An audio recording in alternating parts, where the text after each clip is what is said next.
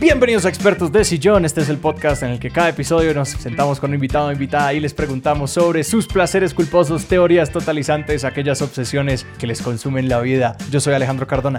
Y yo soy Sebastián Rojas y hoy estamos aquí con Camilo Rosso. Camilo, bienvenido a Expertos de Sillón. Hermanos, muchas gracias. Yo de verdad muy emocionado de estar aquí porque me considero fan. Esto es un, un logro más en la vida. no, no, para nosotros es un honor que vos seas fan de nosotros. Así es. Esto es un, una fanaticada compartida no, no, no sé cómo decirlo. Es un, es un círculo cerrado de fanaticada. Exacto. Para todas las personas que nos escuchan, Camilo es fotógrafo. Yo lo voy a dejar ahí, pero pues el palmarés de Camilo es impresionante. No sé. Al episodio como ser un groupie. Que sí, que es un término como con una connotación muy específica, pero que pues en, en charlándolo con vos es como esta esta como casi necesidad, como esta cosa que uno le pasa, que uno es como, necesito pertenecer a esta cosa. Entonces sí, contanos de eso, es decir, vos cómo te enganchaste con el rock and roll y eso cómo te llevó a lo que haces ahora. La gente piensa que melómano es alguien que le gusta mucho la música. Yo pienso que melómano somos todos. Yo solo conozco una persona en la vida, solo una persona en la vida yo conozco, que he visto, un, un amigo periodista muy importante de este país, al cual le es indiferente, absolutamente indiferente. O sea, le da igual si suena Darío Gómez o Led Zeppelin uh -huh. o Stravinsky y, o los Diablitos del Vallenato. Sí. Al man le importa. Pero de resto, a todos, yo creo que a todos, nos conmueve una canción, una melodía, una banda nos trae un recuerdo, una pareja nos dejó algún artista ¿no? Pero nos afecta la música profundamente, ¿no? Yo conozco gente que no le interesa el teatro y no sabe nada de teatro o de pintura o de escultura, pero con la música no podemos ser indiferentes y yo creo que ahí arranca todo. Eh, era Colombia en los 70s y en mi casa se escuchaba buena música. Lo bueno que sonaba en la radio, que en esa época podía ser Rod Stewart, el grupo ABBA, ¿no? Como bandas de ese estilo, pero también por, como, por cosas del barrio, contactos que tenían mis tíos adolescentes, llegaban a la casa también buenos discos y cassettes de Blondie, de Divo, de bandas pues como un poco más underground, eh, como música más especializada. Entonces yo empecé a conectarme Ajá. mucho hasta que conocí a los Beatles y yo creo, yo, yo, yo creo que mi vida cambió cuando aquí en Colombia los conocí porque había un comercial de unos pantalones, de unos jeans, que utilizaban como, como cuña eh, el, el, la canción de eh, Hey Jude. Y, era, y, el video, de hecho, era un, un, par de trozos de la estrofa y del coro de Hey Jude, del video de los, original de los Beatles. Y yo recuerdo que para mí a los siete años eso fue una cosa reveladora, escuchar el na, na, na, na, na, na. A mí eso me, me, me, yo me sentí poseído y era un comercial de jeans, de, de Leclerc en, en, el, en, el, año 77, calculo yo, y a mí eso me cambió la vida. Y yo pregunté qué es esa banda, quién es esa banda, mis tíos me empezaron a mostrar más música de esa banda y ahí cambió. Entonces, de ahí digamos que, que a mi, hasta mi adolescencia quise tocar un instrumento, entonces me acerqué a la guitarra, eh, bueno, empecé a escuchar más rock and roll, tuve profesores de guitarra, pero a mí me enseñaban bambucos, pasillos, música sí, sí, colombiana, sí, rancheras, mis papás, eh, mi papá medio tocaba la guitarra, mi papá eh, padrastro, ¿no? Mi papá biológico se fue, entonces mi padrastro y los amigos en las rumbas y mi mamá cantaban boleros y rancheras y yo crecí en ese mundo, ¿no? Donde sentí también el poder del instrumento musical. Llega el momento en el cual es decisivo en la vida de un hombre y es, ya uno no quiere vivir de la música, o sea, aparece un momento en que uno dice, yo, no es que yo quiera vivir de esto, ganar de esto, pagar las cuentas con esto, sino quiero vivir cerca de esto, cerca de músicos, cerca del proceso creativo. Y por eso entonces uno termina siendo ingeniero de sonido, o termina siendo, eh, trabajando en el backstage, o siendo, como en mi caso, stage manager de alguna banda muy joven, por ahí en la época del boom del rock en español. Eh, pero sí, hay un momento cero en el cual uno decide, yo quiero vivir cerca de esto, y a mí me pasó terminando la adolescencia. ¿Vos cómo te empezaste a acercar a esa cultura musical? A mí me, me mistifica muchísimo como esos días tempranos del rock en Colombia, porque pues ahorita es algo súper extendido y casi que uno puede, pues sí, acceder a cualquier música de cualquier cultura, pero a mí siempre me ha fascinado como esta idea de, de lo difícil que era acceder a estas cosas y que entonces las culturas se volvían muy de nicho y las personas que circulaban en torno a ellas se seleccionaban de una manera muy estricta porque tomaba mucho esfuerzo ir a esos lugares. Entonces que cuando hay como barreras de... Y entrada, políticamente era una época muy complicada total. también, pues para estar metiéndose con todo eso.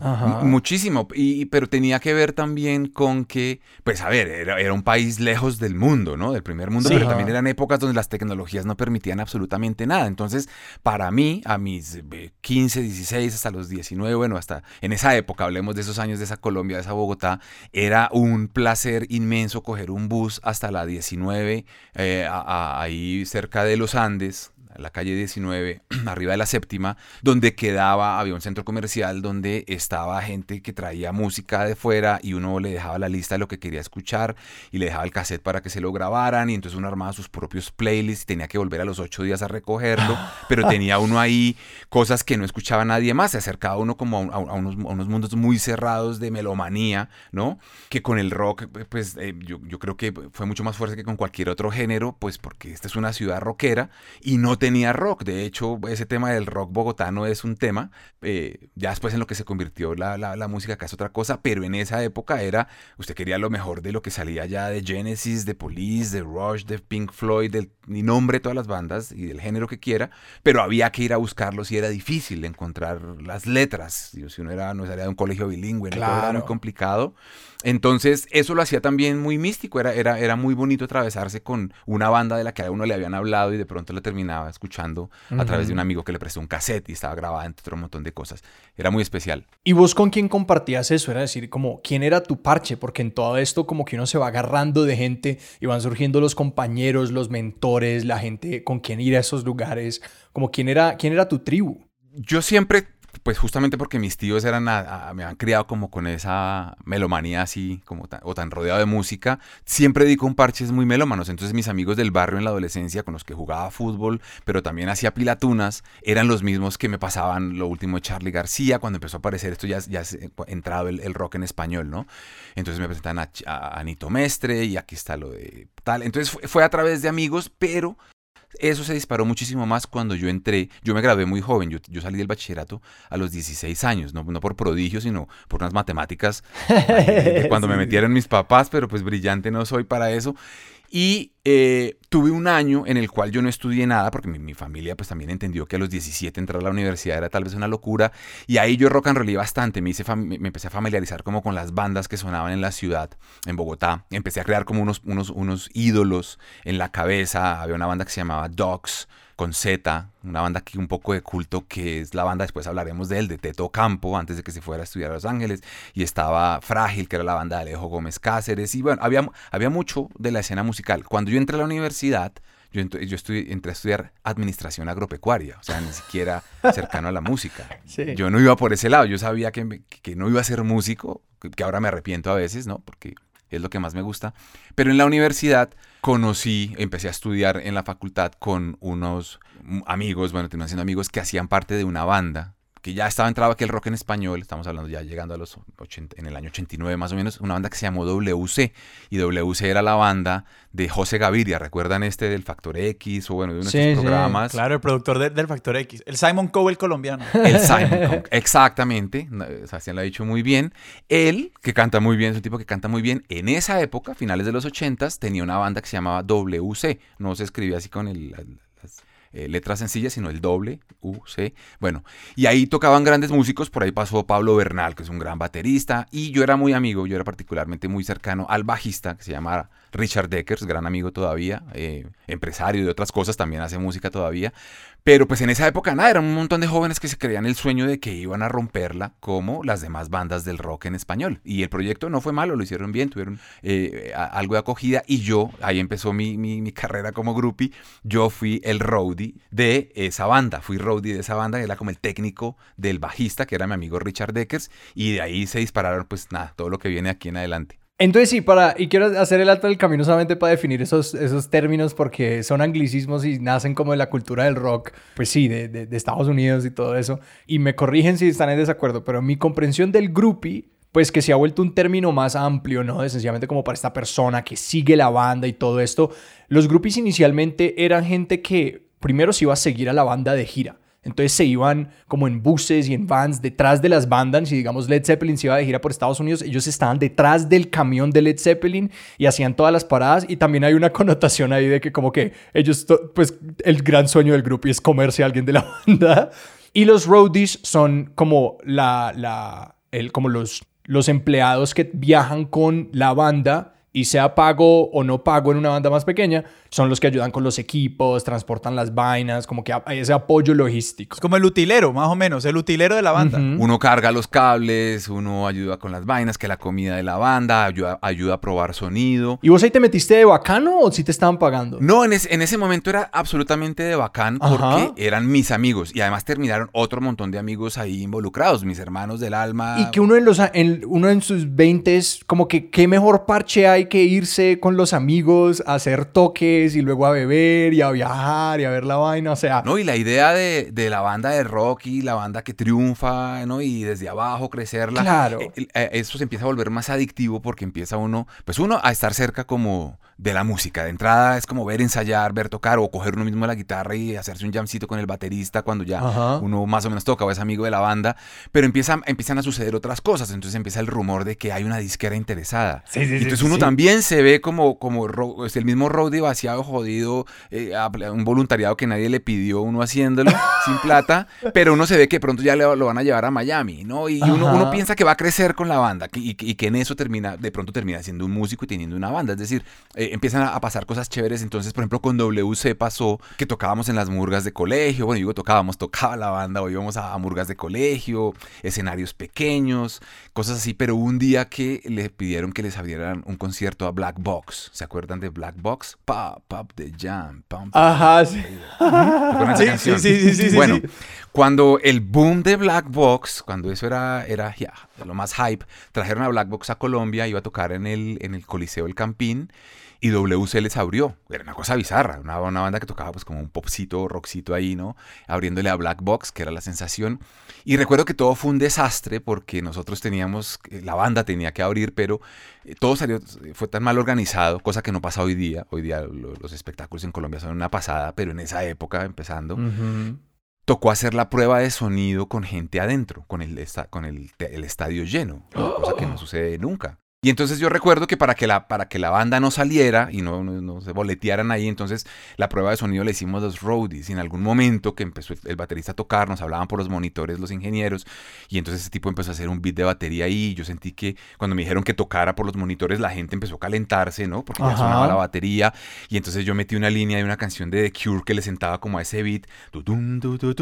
de Play for Today. Y el guitarrista se metió y la gente empezó a creer que nosotros éramos la banda. Y yo tuve el. Y empezaron a emocionar Sí, y a sí, gritar, sí, yo tuve el rush de adrenalina más grande que he tenido en mi vida. O sea, ni como fotógrafo deportivo asomado de una, una avioneta colgado para hacer una foto, yo viví eso, una emoción grandísima que luego se murió cuando cancelaron, pues ya se acabó la prueba, era Claro. suficiente con lo que habíamos hecho y casi nos bajan a botellazos de allá por haberlos entusiasmado. Bueno, ese tipo de experiencias a mí me hicieron cada vez más junkie de esto. Sí. Porque yo ya sentí que era lo que estar, era estar arriba del escenario, ¿no? A- a- primero a través de mis amigos y luego a través de esto. Entonces, eh, pues nada, eh, eh, sucede también que en ese mundo empieza uno a conocer más gente, otros músicos, otras bandas, y ahí se empieza a crecer un poquitico la ola también, y ya se va hacia otros lugares insospechados si uno sigue ahí. Y yo, yo sí quiero saber por qué nos estabas contando que hay un momento en el que dices, yo no voy a vivir de esto, pero yo quiero estar cerca de esto. Y digamos, un momento, una, una buena estrategia como inicial para, para poder estar cerca es ser, ser roadie, es decir, listo, yo les ayudo en lo que sea. Pero, ¿cómo terminaste escogiendo esta otra arte de la fotografía como forma de estar cerca de la música? Eso vino mucho más adelante, porque dentro de esas experiencias, de, yo, yo, yo, mi hobby era la fotografía. Es que es muy raro porque yo, yo nunca había querido ser fotógrafo, pero era tal vez la- el hobby más grande que yo, yo por definición decía. ¿Qué hobby practica usted? Fotografía. Ajá. El rock and roll y esto de ser groupie era una pasión ya también desbordada por otro lado, que se creció en esos momentos, que, pero que ahora, ahora lo miro, fue raro.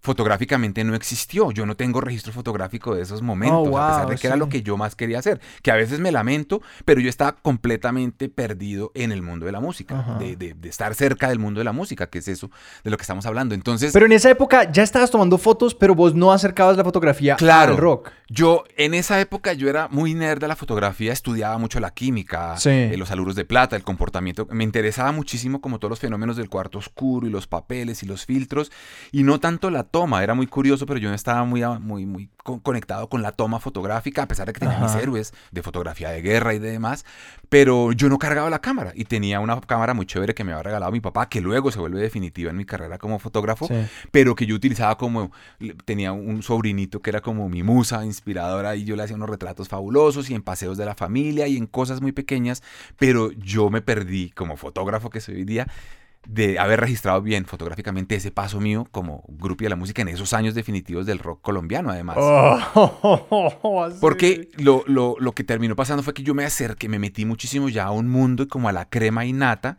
lo cual también pienso que me acobardo de intentar ser un buen músico. Yo soy un músico frustrado y me encanta y, toco la guitarra más o menos bien y ahora le doy más o menos bien al piano. No canto mal, pero yo me acobardé, creo, eso es, una confesión que hago ahorita, aquí los tengo aquí como, como el psicólogo que no le he dicho esto.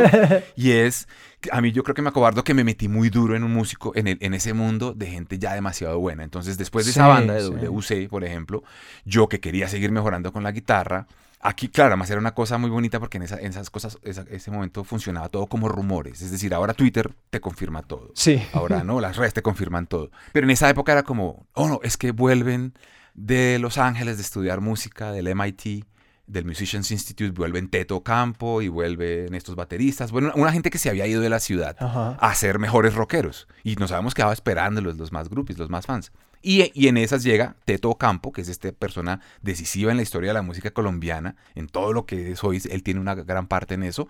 Y yo entonces quise ser alumno suyo. Estando cerca de todo eso, sí quiero preguntar como para vos, ¿cómo fue que Bogotá se convirtió en una ciudad rockera?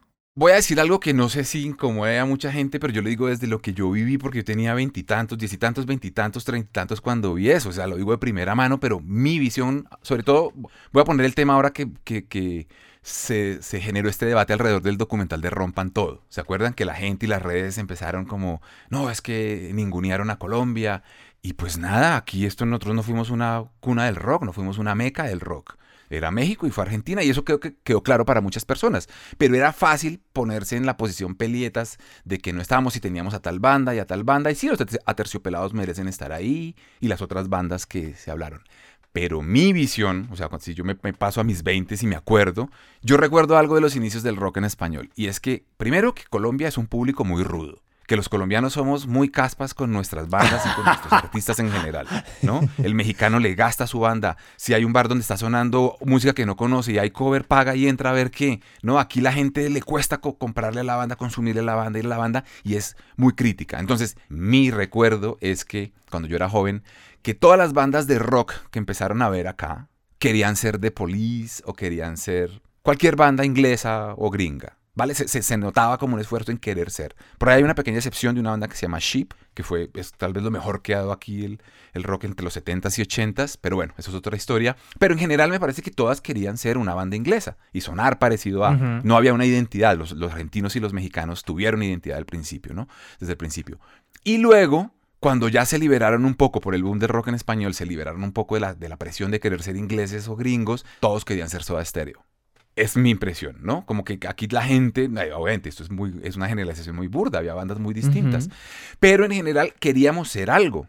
Y por eso Colombia, pues sí, los aterciopelados, las bandas que han salido, las poquitas que han salido en ese eh, gran concierto del rock suramericano, tienen su mérito, pero a nosotros nos esperaba algo mucho más grande, que es lo que está pasando hoy día, que es nuestro rock o el rock de esta tierra, que no es parecido ni al de los ingleses ni al de los mexicanos, y es Mavilan, pero Messier Periné, Herencia de Timbiquí, Aterciopelados, Diamante Eléctrico, pero también Pernet, o sea, nombre todo lo que usted quiera, ese es nuestro rock, pero se dio solito, se dio individual y yo, yo, yo lo he visto crecer después ya como fotógrafo, ojo, porque también hay un empalme entre mi gusto por estar cerca de la música como groupie, roadie o alumno, de músicos y luego ya mi papel como fotógrafo. Entonces es como que mi evolución del rock nacional yo siempre la he sentido así y por eso es tan grandioso y tan único hoy. Por eso Colombia es una potencia en música, porque finalmente nos escuchamos a nosotros mismos y en eso tiene un papel importante un personaje como Teto Campo, que es el que les cuento que fue mi profesor, porque Teto es el que coge a Carlos Vives junto con Carlos Iván Medina y con Richard Blair, con ese tridente y, armaron la provincia y la gota fría ahora suena así y de ahí para adelante se dispararon un montón de cosas, pero nos tenía que suceder así porque nosotros nosotros nunca fuimos Police ni tampoco Soda Stereo. Claro, yo también vi morir en mis narices unos procesos creativos maravillosos, únicos pero que no estaban hechos para su momento. Por eso digo que mi dolor es no haberlo podido retratar, no haber sido más lúcido con la toma fotográfica, porque tendría, bueno, un documento, pero bueno, eso ya no pasó. Entonces, nuevamente respondiendo a la pregunta, yo lo que siento es con la distancia, es ver cómo el tiempo tiene la razón, cómo sobrevive los más fuertes o sobreviven los más mañosos, y cómo se convirtió esto en algo muy poderoso, partiendo justamente de algo que lo hacía, o sea, era como se podía decir en ese momento, yo creo que era la sensación general, porque le repito, los colombianos somos muy rudos con nuestros artistas, era como, había una sensación de ese bebé nació muerto. Cada vez que había alguna banda que despuntaba de alguna manera, era como que, pucha, no se puede igualar a Caifanes, yo qué sé, somos, eso, eso hace parte del pesimismo nacional.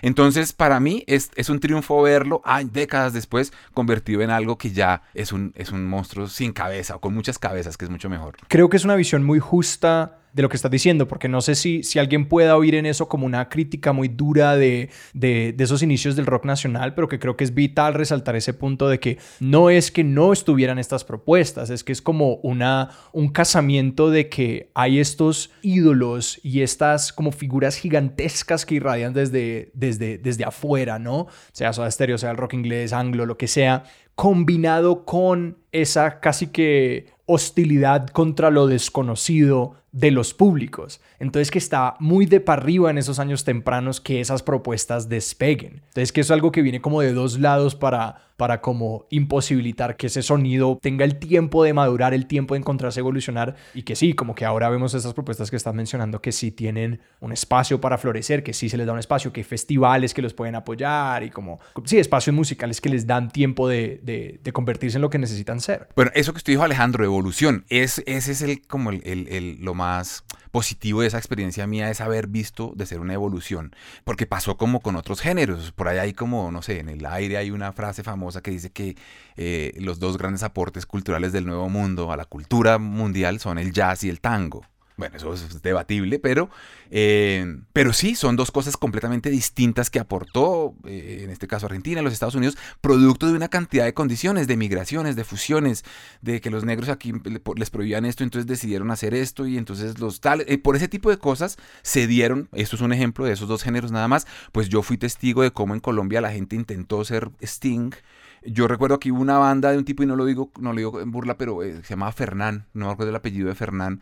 Era un odontólogo muy conocido que armó un proyecto, tuvo el músculo financiero para utilizar a muy buenos músicos, amigos de los míos. Yo terminé siendo el ingeniero de sonido, pero recuerdo que el tipo quería ser Luis Miguel. Y yo me acuerdo que en mis adentros pensaba, canta bien, toca bien, tiene los mejores músicos, pero el man, el man quiere ser Luis Miguel. Y así pasaba con muchas bandas. Entonces yo vi cómo mucha gente se cayó, se levantó, se reventó, intentando hacer otras cosas, o, sobre todo que en el caso del arte es mucho más fácil de ver esto y es tratando de agradar al público, de, crear obra pensando en un público. Y ese es el primer error.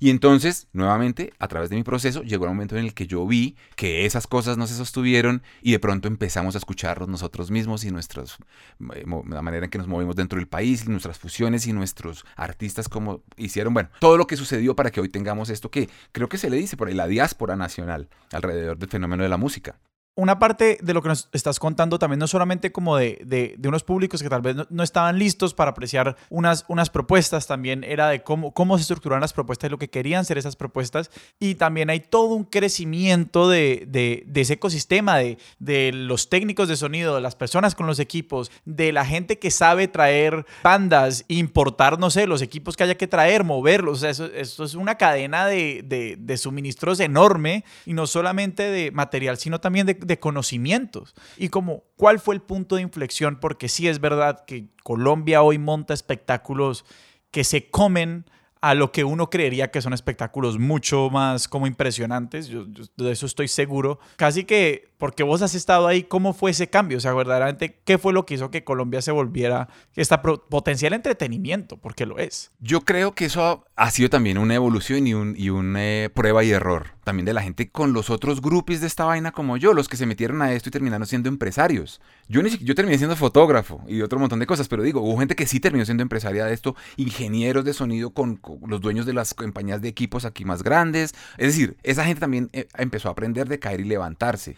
Pero pues en mi época era, era absolutamente normal. Primero, que no venía nada que valiera la pena. A ver, no le quito valor a Vicky Caria, a Julio Iglesias y a Rafael y a Juan Gabriel que venían todos los años y era, una, era, era maravilla. Había, había industria para eso. Ahí viene el pedazo. Había industria para eso. Pero no había industria para traer lo que nosotros sí veíamos o lo que uno veía desde mi edad que sucedía en otras partes del continente. Yo recuerdo fui como a los 19, a los 20 años de paseo a Argentina y recuerdo que cuando yo salí de Buenos Aires, bueno, me fui de Buenos Aires, vi una pancarta en la que se presentaban en, eh, un show en unos días los Rolling Stones con Soda Stereo y con Billy Idol. Yo no recuerdo, era como, puta, ¿esto por qué no pasa en mi país? En, en Caracas iban también todas las grandes bandas y aquí no venía nadie por el tema de orden público, porque Colombia pues finalmente era, también estuvimos muy cerrados siempre a la migración y como a todo tipo de contacto extranjero, ¿no? A diferencia de otros países.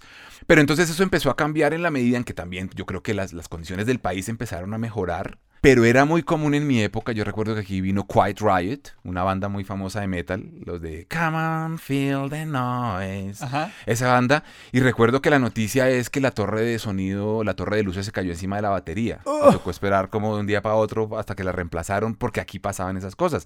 El concierto de Guns N' Roses, famosísimo, del 94, que hubo desmanes y todo porque cerraron cancelaron una fecha. Bueno, eso antes ya había tenido otra cantidad de rollos que llovió, se cayó el escenario, se dañaron equipos. O sea, eh, aquí pasaban muchas cosas que por pura ignorancia y por pura falta de experiencia, pues terminaban sucediendo. Yo lo que pienso es que en la medida en que el país empezó a abrir, en el que también hubo gente que puso presión para que dejaran de suceder, eh, de darse eh, impuestos y bueno, y restricciones económicas muy complejas también para los empresarios, o había leyes también a veces un poco que sonaban como muy populistas, chéveres, pero no eran prácticas para un artista. Pero aquí no sé si ustedes sabían, pero ah, durante muchos años, cualquier artista que pisara el país, eh, si firmaba el contrato para dar conciertos acá, estaba obligado a dar un concierto gratis en la media torta. ¿Qué es la media torta? Ah, la media torta, perdón. La media torta es un espacio en Bogotá que queda muy cerca de Monserrate, en las laderas de Monserrate, que es como un anfiteatro acústico, así un poco ah, griego, al aire libre.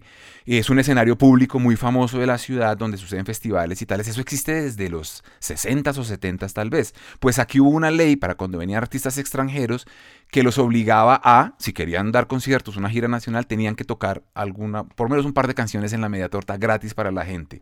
Entonces ahí, claro, y pasó Julio Iglesias y, los, y los que venían, pero pues eso con el tiempo no era sostenible, o sea, en el 90 y pico vino Bon Jovi, Bon Jovi no hubiera tocado en la media torta, se tuvo que haber caído, ¿no? Y entonces em, eh, fue una cosa así de, que mucha gente, grupis como yo, pero pues en, en, otros campos especializados empezaron a moldear las cosas.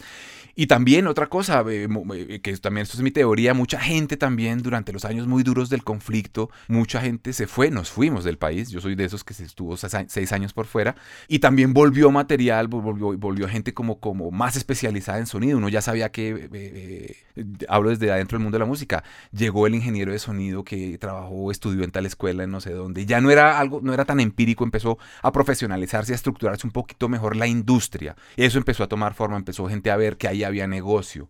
Y, quisieron, supongo, las presiones necesarias para que a nivel gubernamental se facilitaran cosas. Y hoy tengamos, y lo digo con todo orgullo porque trabajo adentro dirigiendo el equipo de cubrimiento del Estéreo Picnic, eso es un evento que no parece Colombia, qué, pena decirlo así, pero eso no parece Colombia en puntualidad, en orden, en, todo lo que pasa adentro, de la altura de Coachella y de, todos los festivales. Sí. Yo creo, ahora pensándolo mientras ustedes decían esto, también pienso que un gran sí, motor de desarrollo de la mejora de todo esto a nivel de espectáculos ha sido Rock al Parque.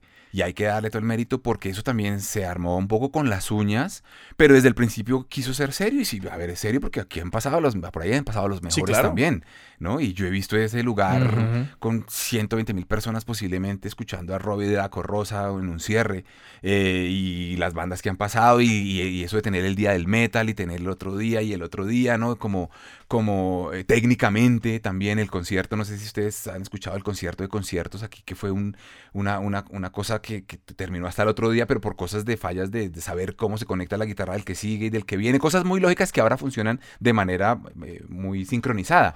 Aquí hay otra experiencia, yo me acuerdo que a mí me marcó muchísimo, yo creo que es, que también no, no sé si ustedes la conozcan, pero aquí hay un héroe de la música que es el único que ha tocado con los dioses del rock. Es decir, J Balvin ha cantado con una con Beyoncé un ratico, no, un man que ha tocado con Roger Daltrey, con los de Who, con eh, George Harrison y con David Gilmour, y uno lo ve en un video completo tocando con estas leyendas, es Chucho Merchán.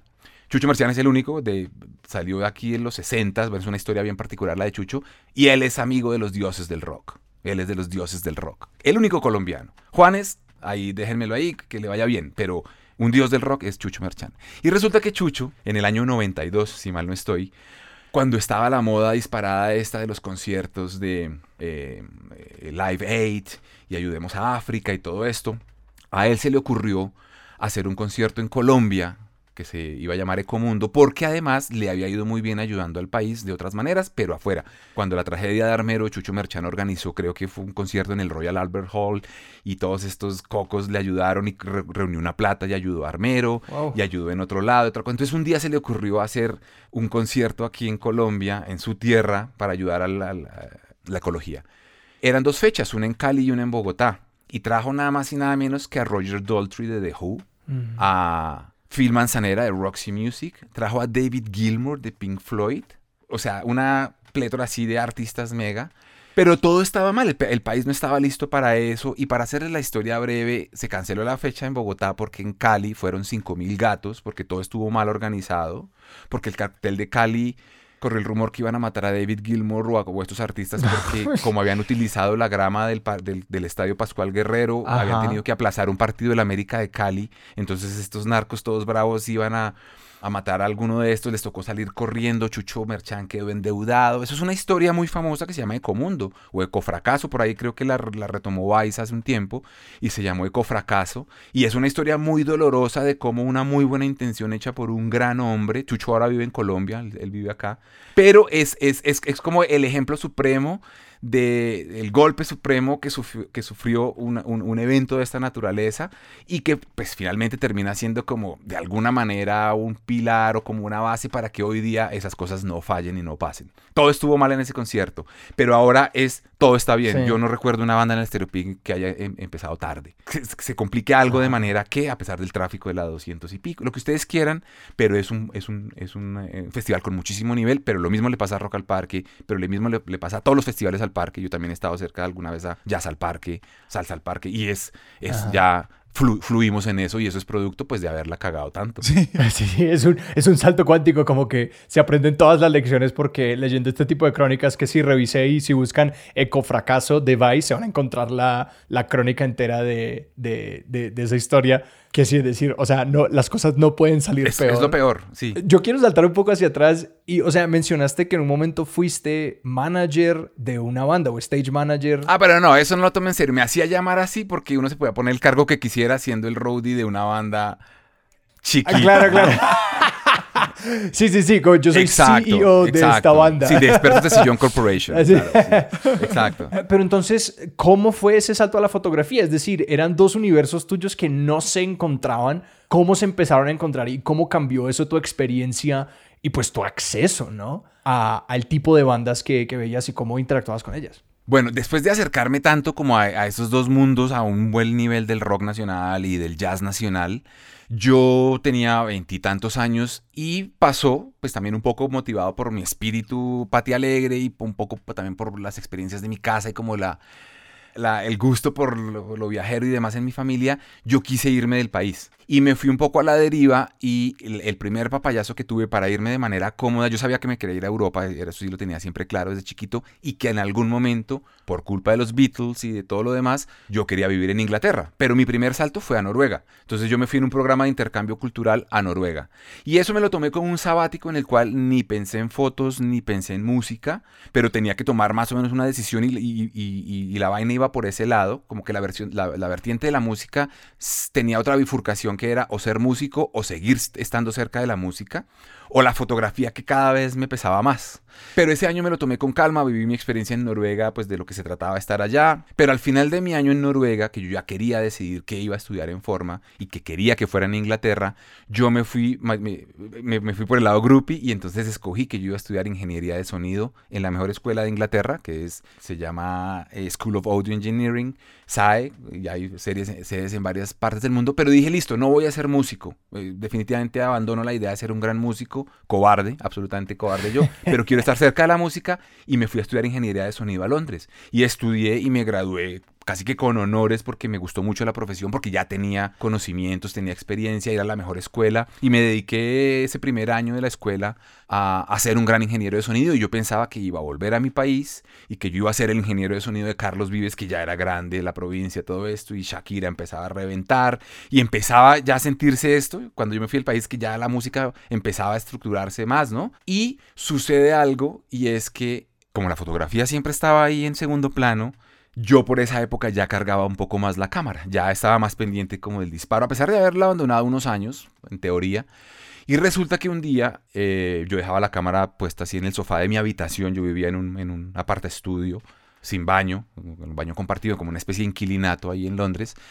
Y un día eh, yo salí y volví a mi casa y se me habían metido a la casa y me robaron la cámara que me había regalado mi papá, mi padrastro, que yo le digo papá realmente.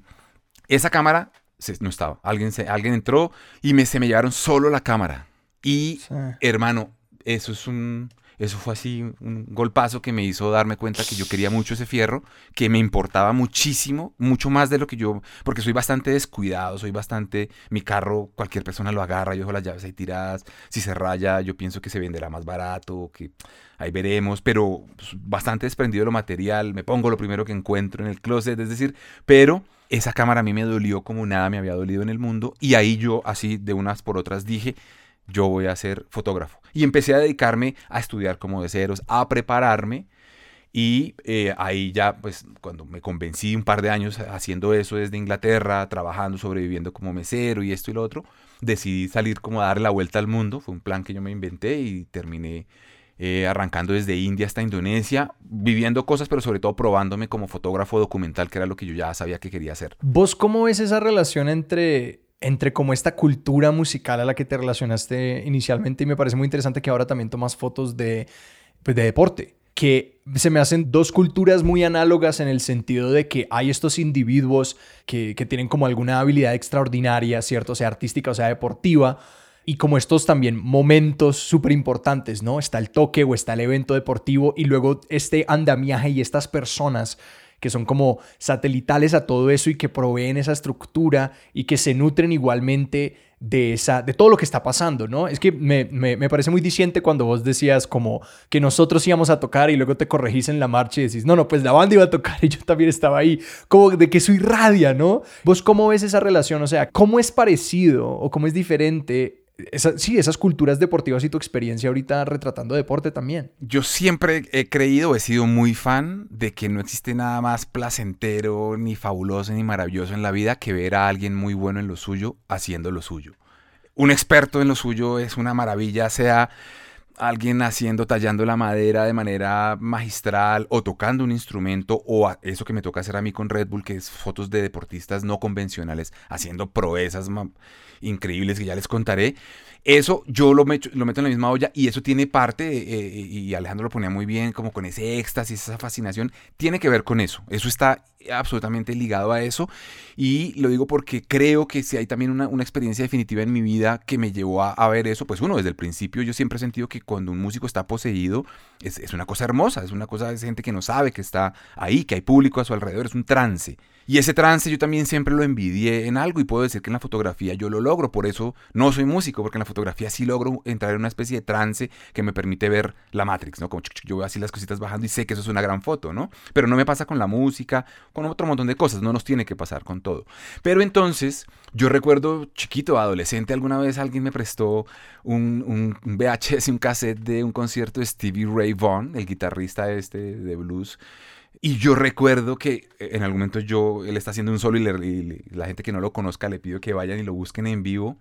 Yo veía, ese tipo no está ahí, ese man, ese man está transportado, los dedos van solos, él no, eh, eh, hay una energía superior que no, amarro a nada religioso, sino una energía superior que lo posee y que lo lleva a hacer esas maravillas. Pero lo mismo me pasaba con Maradona cuando yo lo veía picar por esa punta y le tiraban un balón desde el otro lado y lo bajaba como con un guante, así del pie. Yo veía esa magia, esa facilidad con la que hacían las cosas.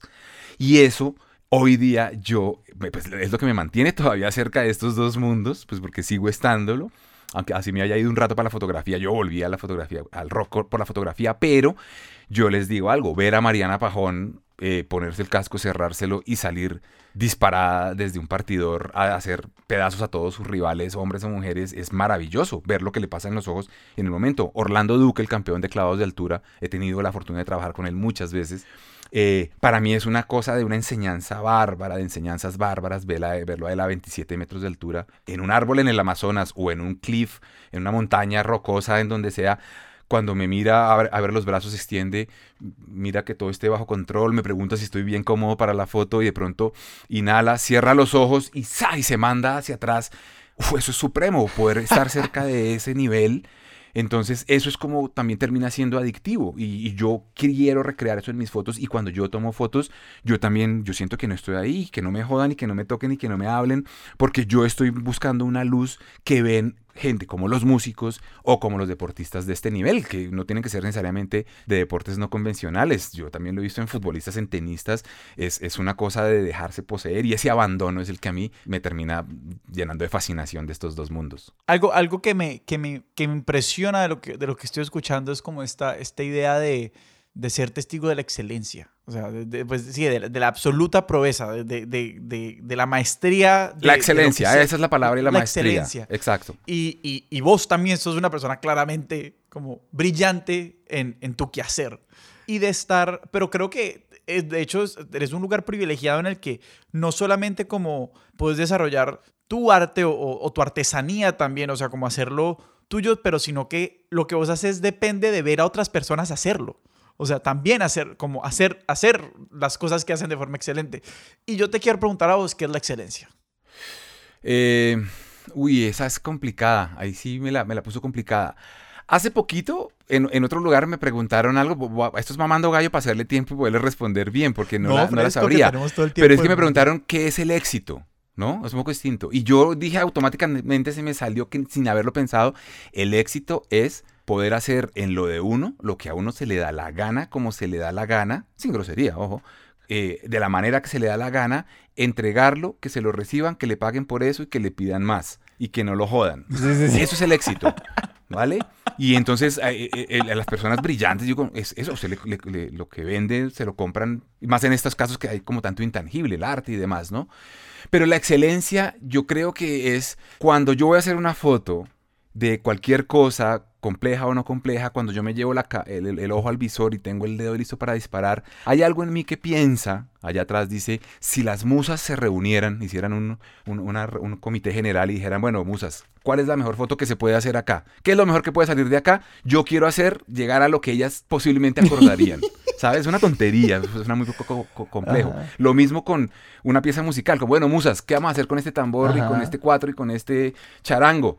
Fue puta, lo mejor que pueda salir de ahí. Entonces la excelencia es finalmente es de manera natural permitir que lo que uno tiene para dar a través de su experiencia, de su visión, de su arte, pueda desarrollarse tan bien como se pueda. Porque no es, ojo, no es perfección. La excelencia no es perfección, porque no se puede. No, no, no hay perfección en estas cosas, ¿no? Una foto más clarita, más oscurita, una canción más larga, más corta. Eso no se puede, otra nota no se puede. Es una cosa de cómo finalmente eso que yo fabriqué con todas las condiciones y herramientas que tengo es algo que finalmente conmueve, si estamos hablando de esto, que conmueve, que genera, en el caso mío también con la fotografía, reflexiones, ¿no? Que, cumple un propósito de manera también eh, estética, artística, cosmética inclusive. Pero es que lo otro que me parece interesante es que vos también has visto los aprendices. O sea, de hecho como que me parece que esta, esta experiencia tuya al lado de, de como el rock nacional en sus inicios es es ver una gente aprender a quemarse y medio fracasar en el intento, ¿sí? Y como, pues sí, uno no siempre está tomándole fotos a, pues por poner un ejemplo en el fútbol, como uno no siempre está tomándole fotos a Maradona, uno no siempre está tomándole fotos a Messi, uno está tomándole fotos a otras personas que están tratando de llegar ahí. ¿Vos pensás en eso? O sea, como que cómo es, es ver a esas personas que vos sabes que, que no son todavía excelentes, pero que están tratando de lograr algo. O sea, eso cómo se ve estéticamente casi que... Ahí yo creo que hay que diferenciar un poco y que yo ahora le insisto mucho, por ejemplo, a mis estudiantes de fotografía y a la gente joven que se me acerca, pues por alguna razón. Y es como que en este momento, eh, más que nunca, es clarísimo poder trazar una línea divisoria muy, muy inteligente alrededor de la pasión y el negocio. La pasión por la que uno hace las cosas y el negocio de eso que uno, en lo que uno trabaja. claro, yo le hago fotos a grandes, a, gente pilísima en lo suyo, expertos de lo suyo y también a novatos. Entonces yo lo que me he dado cuenta también con el tiempo y lo veo, lo quiero ver en un novato o una persona, contratan para una campaña de publicidad y no conozco a ese atleta o a ese artista, lo que sea, yo espero ver un espíritu como esos, como el, de, el del grande, es decir, alguien que cree en lo suyo, que se escucha a sí mismo y que quiere ir por lo suyo. Es fácil eh, eh, encontrar al, no diría que farsante, pero la persona que no tiene claro qué es lo que quiere ser y que está siendo parte de una industria o, o no, eh, eso también es posible, pero trato, por ejemplo, en, lo posible de orientar a una persona de esas como hacia lo definitivo, porque también lo he visto mucho que es escucharse uno mismo. no es sino hasta que uno escucha su propia voz, que el éxito, que la carrera, que algo empieza a desarrollarse. Y en la música yo tengo montones de ejemplos. Eh, voy a poner uno acá porque es una persona muy querida y admiro muchísimo. Aquí una cantante que se llama Jimena Ángel. Jimena Ángel eh, tuvo una banda hace muchos años que se llamó Pepa Fresa, una banda, una banda así muy bien punky, y ella fue actriz de novelas y todo. Ella desde pequeñita, creo que fue de Pequeños Gigantes, de uno de esos programas, le fue muy bien, pues como mediáticamente, ¿no? Y se creyó el cuento del rockstar y de la rockstar, y alguna vez fue a México, y creo que tuvo hasta telenovela, y, estaba montada en el mainstream de algo que era, pues lo de Thalía o lo de otras, que aquí no aplicaba, esa ropa que no nos cuadraba, no era una talla menor o una talla más grande. Bueno, el, cuento es que Jimena se empezó a cansar de eso. Eh, la, menciono porque fue mi profesora de canto durante un par de buenos años de una manera maravillosa. Me enseñó muchas cosas. Y de pronto un día Jimena se cansó de querer ser popstar y de querer ser rockstar. Y Jimena se fue a vivir al Tairona y se compró en un rancho y se llevó su consolita y sus equipitos y sus cosas. Y el año pasado, el, para hacerle la historia breve, el disco de Jimena que hizo desde allá, ya con las tripas, como con todo su folclore, como con toda su digestión de su vida, está en los primeros lugares de, de, escuchas en Spotify y demás. Pero no fue sino, y esto cerrando con el mismo ejemplo, hasta que ella se escuchó a ella y, fusionó lo suyo e hizo lo suyo.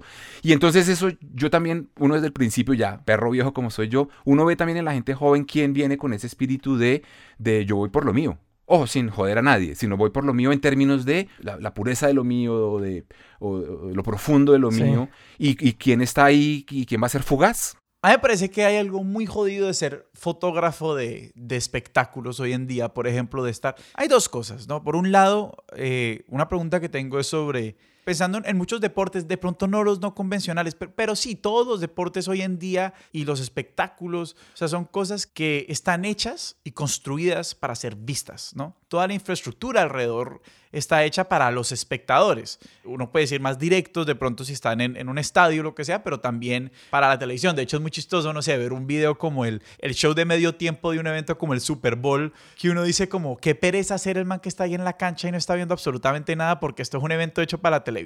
¿No? O sea, como que uno ve que el artista está jugando es con la cámara que le está mostrando a, a los millones de personas que están por televisión y no a los tres pelmazos que están parados en la cancha. Y vos sos un fotógrafo, o sea, vos sos fotoreportero, ¿no? Vos estás persiguiendo como una idea de realidad. Y vos como, ¿cómo trabajas con lo que yo ahí estoy viendo como una, como una tensión o cuando menos una paradoja, ¿sí me entendés? Como de, de, qué es lo real que se puede descartar de cosas que están simplemente, que están hechas como, pues sí, como un, un, performance y ahí hay algo de una idea de que esto no es del todo cierto, por decirlo así. No sé si estoy siendo tan claro. También depende a qué tipo de espectáculo se acerca uno. Yo, digamos que siempre estuve concentrado en estar cerca como de la tarima del rock y de, la música en general, porque también no lo centro solamente en el rock. Y desde lo fotográfico, justamente mi, mi, vena por las historias y, por narrar las cosas, porque un retrato de una sola persona sea en, sí una historia, tiene que ver como con la, esa claridad con la que yo venía siempre de, de, de, saber eh, hacia dónde se dirigía mi excelencia, volviendo a traer la pregunta de Alejo acá, ¿no? Y entonces uno escoge también los pasos y los caminos, o los medios en este caso, que se lo van a permitir. Yo, por ejemplo, en, en mi caso particular, yo tengo mucho que agradecerle en esa fusión de música y de fotografía mi llegada a la revista Rolling Stone en el 2004, ¿no? Porque ahí fue donde yo volví a empatar con la, con la música y ya como fotógrafo. Y entonces ahí empecé a cubrir rock al parques, a ir a hacerle retratos a bandas, a grandes músicos y demás. Y entonces yo lo que terminé viendo, y eso terminó nuevamente en convirtiéndose en el equipo de cubrimiento del Stereo Picnic, y ya van ocho años de un trabajo majestuoso de fotografía y de video y de redes y demás, pero, em, pero justamente es como... Eh, encontrando la cercanía para, eh, para unir esos dos mundos, porque es el mundo, a mí me interesa el mundo real también de esos artistas. Cuando yo los retrato, yo no quiero que se vean eh, magnánimos como, como el artista que son en el escenario. En las fotos de escenario sí me interesan, o en el concierto, o en el, en el Artist Town, allá en, en el, donde parchan, pues. Pero también me, interesa mucho traerlos a la vida real y también yo quiero retratar a alguien, en mi caso, a mí los retratos me gusta como que la gente, lo digo un poco, como que se sienta un poco intimidada, como fusilada, como si fuera fusilada en un muro, me gusta también sacar otras cosas. Entonces, son, son dos mundos que finalmente se unen en la narrativa que uno quiera poner, es decir, yo quiero, quiero narrar esta cosa muy real de esto que es irreal, porque a mí también, ojalá yo hubiera podido tener, uno lo logra con ciertos pocos artistas, pero qué bueno podría ser estar cerca de la intimidad de alguien, de un artista muy complejo, ¿no? Alguien, una persona que su, su, mundo real puede ser una pesadilla, porque es depresivo o porque de verdad le cuesta su arte, porque es que también eso es lo que yo he visto, volviendo a la pregunta anterior de la grandeza de los deportistas o de esto, y es, hermanos, a mí yo he visto a la gente más buena, la gente muy buena en lo que hace, creando, solo tiene tiempo para eso, no tiene tiempo para huevonadas. Es, una, es más, respondiendo la última pregunta, es una cuestión de en dónde se para uno en la cercanía con los artistas o con los atletas para poder tener acceso a esos dos mundos. Un retrato basta y es una cosa de 5 o 10 minutos y yo puedo lograr algo ahí. Pero eh, triga muchísimo también la parte como humana de ellos, pero esa es la más difícil de acceder. La otra está siempre ahí a, flor de piel, pues. Eso me hace pensar mucho en como hoy, cuando uno va a un concierto, cuando uno está en, en, en todos estos eventos, como uno está ahí, pero, pero siempre está, pues ahora que tenemos y redes sociales y toda la vaina, está, está la idea de como, uy, ¿qué fotos voy a tomar? Y me voy a tomar la foto más chimba para ponerla que en Twitter, en Instagram o en lo que sea, ¿sí? Pero esto es una vaina más desde el lado de esto, como del que participo, eh, del espectador, pues. Y vos como medio, pues como fotógrafo, y pero como persona también que estuvo adentro de, de o que está adentro y que está cerca de, la música, de los artistas, ¿vos qué pensás que, cuál es el rol que cumple como este, esta, esta, este afán por registrar como en en la experiencia de, de, estar cerca de la música para los espectadores hoy en día. O sea, como que... Yo creo que eso, eso está cambiando mucho y mal. De hecho, me, me, tiran ahí ustedes como un flechazo al corazón, porque por primera vez yo veo esto con, con un, algo un poquitico pesimista, que también es, es, una forma de decirlo porque es normal, es natural, es parte de la evolución de las cosas, ¿no? Eh, me, me parece chévere la pregunta porque ayer o antes de ayer leí un artículo del País de España en el que hablan de cómo está desapareciendo la figura de la banda. Entonces, en las estadísticas de Spotify y del top chart de no sé dónde, no sé dónde, son solo solistas. Mm. Ya no hay bandas. Y la explicación, de hecho, sin leerla, pues uno la tiene clara, es que es un mundo un poquito más vanidoso, más individualista. Hmm. Después hay otras cosas tan prácticas ahí como que pues para estas generaciones o para este momento de la industria, pues lidiar con cuatro o cinco rockstars en lugar de uno, pues es un pedo, porque entonces en una banda, claro, siempre hubo problema por ¿no? la portada del disco y vamos a irnos con tal disquero, con tal otra o, tal estilo de musical. O sea, las bandas son un conflicto que también eso es una, una, una adicional. Pero a nadie ya le importa cómo se llama el bajista o si tiene ahí está Billy Ellis, o si qué chévere la guitarra de fulano, eso ya no importa. Sí, sí, sí. Entonces me parece que eso viene para quedarse y que va a afectar muchísimo también, eh, de manera evidente, ha venido afectando la relación que tienen los fans o nosotros la misma prensa con los, con los artistas. Es decir, yo sé que sagradamente, eh, sabía, bueno, también ahorita con la pandemia es distinto, pero sabía que sagradamente una vez al año en el Stereo Picnic, pues que es el evento que yo dirigía y cubría con, con, con, más dedicación porque Rock al Parque ya iba como fan o como u otros festivales sencillamente me meto, pero ahí yo iba a trabajar, pues yo ya sabía que tenía treinta y tantas o cincuenta y tantas bandas para disfrutar, conociera o no conociera de eso y ver también como unas propuestas distintas, ¿no? Como que sabía que iba a eso y, y, eso me iba a antojar de pronto hacer una historia particular sobre esta banda. Cuando vino Caliuchis a mí me hubiera encantado pasar horas con ella preguntándole cosas y retratándola de mil formas, ¿no? Oh, es un ejemplo de estos individuales. Pero, em, pero... Eh, de alguna manera hay, hay una, hay una, hay, una especie de contacto, ¿no? Están ahí, la banda de tus sueños o la banda desconocida que te empieza a seducir está ahí en tus narices y luego la ves en el artista comiendo uvitas y jamoncito mientras les toca su show o después del show y esas cosas eran maravillosas o son maravillosas para nosotros, ¿no? Pero tal vez en unos años ya no, tal vez sencillamente esto también se, se, va a quedar y entonces los conciertos son a través de Zoom y tú ya no ves a Belly Ellis a menos que de pronto el país me mande a mí a retratarla porque van a hacer una nota y coincidimos en la ciudad y demás. Pero antes era un hecho que los artistas necesitaban el contacto con su gente a través de nosotros, de la prensa especializada, de los fotógrafos, de los medios, ¿no? Yo amo a Dualipa, por ejemplo, parece que se merece todo lo bueno del mundo, pero lo mismo, es, es ella ya vuela sola, su carrera, ella podría omitir inclusive la prensa y la manda sus comunicados con sus fotos, con sus cosas, y eso, de eso ya pasa mucho. Entonces, se está creando una distancia entre esos dos mundos y crecen carreras a veces sin méritos en lo mismo que en lo, en lo que están promocionando o abogando. Es decir, eh, hay otros fenómenos que hacen que uno se vuelva popular, ¿no? Es como, ¿se acuerdan ese capítulo de, de Los Simpsons de I didn't do it? Que se vuelve famoso Bar diciendo yo no lo hice. Y era una palabra, yo no lo hice. Y se vuelve famoso porque era el niño que decía yo no lo hice. Y entonces pasa ahora que cualquier cosa, cualquier accidente, lo lleva a uno a ser exitoso. Y yo lo aplico en la fotografía, se lo digo a mis alumnos, se lo digo a la gente. Es fácil hacer una foto que la rompa hoy. De hoy a mañana algo, algo tiene esa foto que se vuelve viral pero pasado mañana ya desapareció. Y difícilmente te va a sacar de pobre una foto hoy día, como pasaba en los 30, 40 o pero yo me acuerdo cuando yo vivía en Inglaterra que, se descubrió que la princesa Diana estaba teniendo amoríos con este mm, eh, musulmán. El paparazzi que hizo la primera foto del primer beso, yo recuerdo que le pagaron, fue una cosa así absurda como 30 millones de libras esterlinas. Para un fotógrafo joven eso entonces no como, uy, fue pucha, hay futuro, ¿no? sí, sí, sí, sí. ahorita no hay nada, una sola foto que le produzca a usted es que dos millones de pesos difícilmente, ¿no? Como es muy complicado. Entonces viene el pedazo más complicado de esto y es sostenerse sostenerse en el tiempo, voltear a mirar y decir, uy, pucha, llevo 20 años en los que me, ha ido bien, ¿no? Y eso aplica música, deportes, en absolutamente todo, y es el reto de estos tiempos, ¿no? Poder sostenerse porque, pues, flor de un día, podemos ser todos en cualquier momento.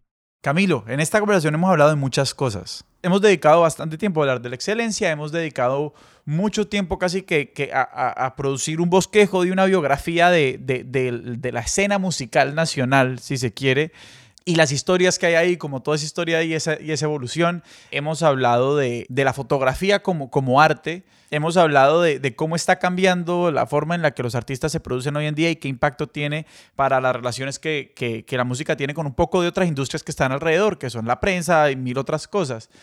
Si alguien quiere, sí, empezar a, perseguir algunos hilos de, todo esto, de la historia de la música nacional, de, de qué es el quehacer fotográfico, de inclusive de cómo, de cómo construir una propuesta artística o estética o artesanal inclusive. A mí me gusta la palabra, hablar de artesanía. Mucho, mucho. Yo también soy fan de esa palabra. ¿A vos qué te ha inspirado? ¿A vos, a vos dónde te parece que la gente debería hurgar? ¿Qué te parece que la gente debería mirar? Pues yo creo, bueno, poniendo también como lo, que ponía Alejo ahí, como de definirlo con una palabra y tal, es, yo pienso que todo esto se ha tratado finalmente del apasionamiento verdadero por lo que uno hace. Eso, eso también está, eso, esto de que, que, es chévere que le paguen a uno por lo que uno soñaba hacer. Eso es una frase un poco complicada con estos tiempos de IVA que le meten a todo y demás, ¿no? De la supuesta economía naranja. Claro. Pero ese tipo de, cosas pues se hace mucho más complicada, pero yo pienso que es más fácil todo desde lo que verdaderamente a uno le apasiona y lo convierte, y ahí viene pronto, en, un artesano de lo suyo. Yo adoro la palabra, me parece que es la más bonita. El artesano sencillamente trabaja todos los días, pule, se va, come, duerme, vuelve al día siguiente y cuando eso está terminado, que lo hace feliz, ¿no? No es que hace feliz a otros. Entonces yo no, o sea, recomiendo eh, hice por el agujero del conejo. Mire el, abismo, mire el abismo del conejo y aviéntese. No, yo sí, yo sí te quiero pedir, Camilo, unas recomendaciones muy puntuales. Una banda o dos bandas como más viejitas, dos artistas de ahora y dos fotógrafos o fotógrafas. Bueno, eso afortunadamente cambia y a mí me hace feliz sentir que, mis gustos cambian y que, que ah, se mueven de otras maneras. Por ejemplo, ahora, digamos, actual, ahorita tengo así como un, un amor también por otras razones, con los Petit Felas. Siempre me ha parecido un bandonón. Pero ahora han pasado un par de cosas que me han hecho ver como, wow, qué bandonón. Ahora, así, esta semana ando enamoradísimo de Maviland también es como hip hop, te cuenta que también son géneros muy distintos al rock. En mi vida, como que si a mí me preguntan siempre como la, la, breve, su banda, Led Zeppelin, para mí esos son los, es la banda que si las musas cuando se reunieron les dijeron cómo tiene que ser una banda, dijeron Led Zeppelin. Estos cuatro gatos son, ¿no? Tori Amos, por ejemplo, la pianista esta, ahorita que se me viene a la cabeza, tuve una época también de amor loco por ella, por su manera de tocar. Y fotógrafos, en eso me pasa que soy muy vieja guardia, aunque admiro mucha gente moderna, contemporánea, amigos míos que adoro, pero siempre me, quedo con los viejos. Me gusta mucho Eugene Jet, que es un fotógrafo francés muy, muy, muy viejo. Y soy muy fan de una mujer que se llama Margaret Burke White una fotoreportera gringa. Eh, sí, yo creo que esos son como dos nombres que mantengo ahí como muy presentes. Camilo, y si la gente te quiere seguir a vos, quiere ver tus fotos, quiere ver tus fotoreportajes, ¿para a dónde los mandamos? Tengo un sitio web, es el www.camiloroso.com, ese roso es con Z. Y la red que más muevo con fotografía, en Twitter pues ahí doy peleas, jodo, digo bobadas, entonces ni lo menciono, pero, pero pues si de fotos se trata, eh, arroba Camilo Rosso es mi Instagram y ahí eh, eh, digamos que doy como un mejor espectro, inclusive que mi página web, de todo lo que hago y mantengo haciendo y, y lo asocio mucho también como a la palabra y a las pequeñas historias, entonces la van a pasar muy bien ahí. Me gustaría de pronto, si no es mucho pedir, que me dejaran, antes de cerrar el programa, extenderle una invitación primero a ustedes por haberme traído aquí y la buena conversa, y luego a los oyentes que se han bancado esta hora de carreta, a que asistan a una exposición fotográfica que eh, integra muy bien eso de lo que estuvimos hablando hoy casualmente, eh, fotografía y rock and roll y sobre todo rock nacional o ese, esa movida, esa diáspora, esa, bueno, esa riqueza de la que hablamos en el programa. Entonces eso se, se, acaba de poner junto en una exposición en la que 10 fotógrafos, 5 fotógrafas, 5 fotógrafos, los mejores de la escena, eh, exhibirán o exhibiremos, yo estoy montado ahí, 70 piezas maravillosas de muchos aspectos del rock nacional en los últimos 15 años. Y eso pasó por la curaduría por las manos de eh, Eduardo Arias, esta figura tan querida de la cultura nacional y ex hora local, mm, no sé, a los que recuerden esas épocas del rock nacional. Así que, bueno, ya recibirán más información, más detalles. Por ahora lo que les digo es que se viene y ustedes allá espero verlos en primera fila. Camilo, muchísimas gracias. Camilo, muchísimas gracias. Hermanos, yo encantado de haber estado aquí, de verdad. No, yo podría haber escuchado horas y horas y horas solamente de las historias del rock nacional tempranas. O sea, Sebas, ¿a nosotros dónde nos pueden encontrar en redes? A nosotros nos encuentran en Twitter como arroba expertos sillón, en Instagram como arroba expertos de sillón y nos escriben, eh, pues si nos quieren, eh, digamos, corregir mil veces y armar otra pelea como la rompan todo o lo que sea, a expertos de sillón arroba gmail.com. Expertos de Sillón es un proyecto de Sillón Estudios y es producido por Sara Tejos. Nuestra música es de Juan Esteban Arango. Nuestro logo es de Sebastián Márquez. Yo soy Sebastián Rojas. Yo soy Alejandro Cardona y esto fue Expertos de Sillón. Hasta la próxima.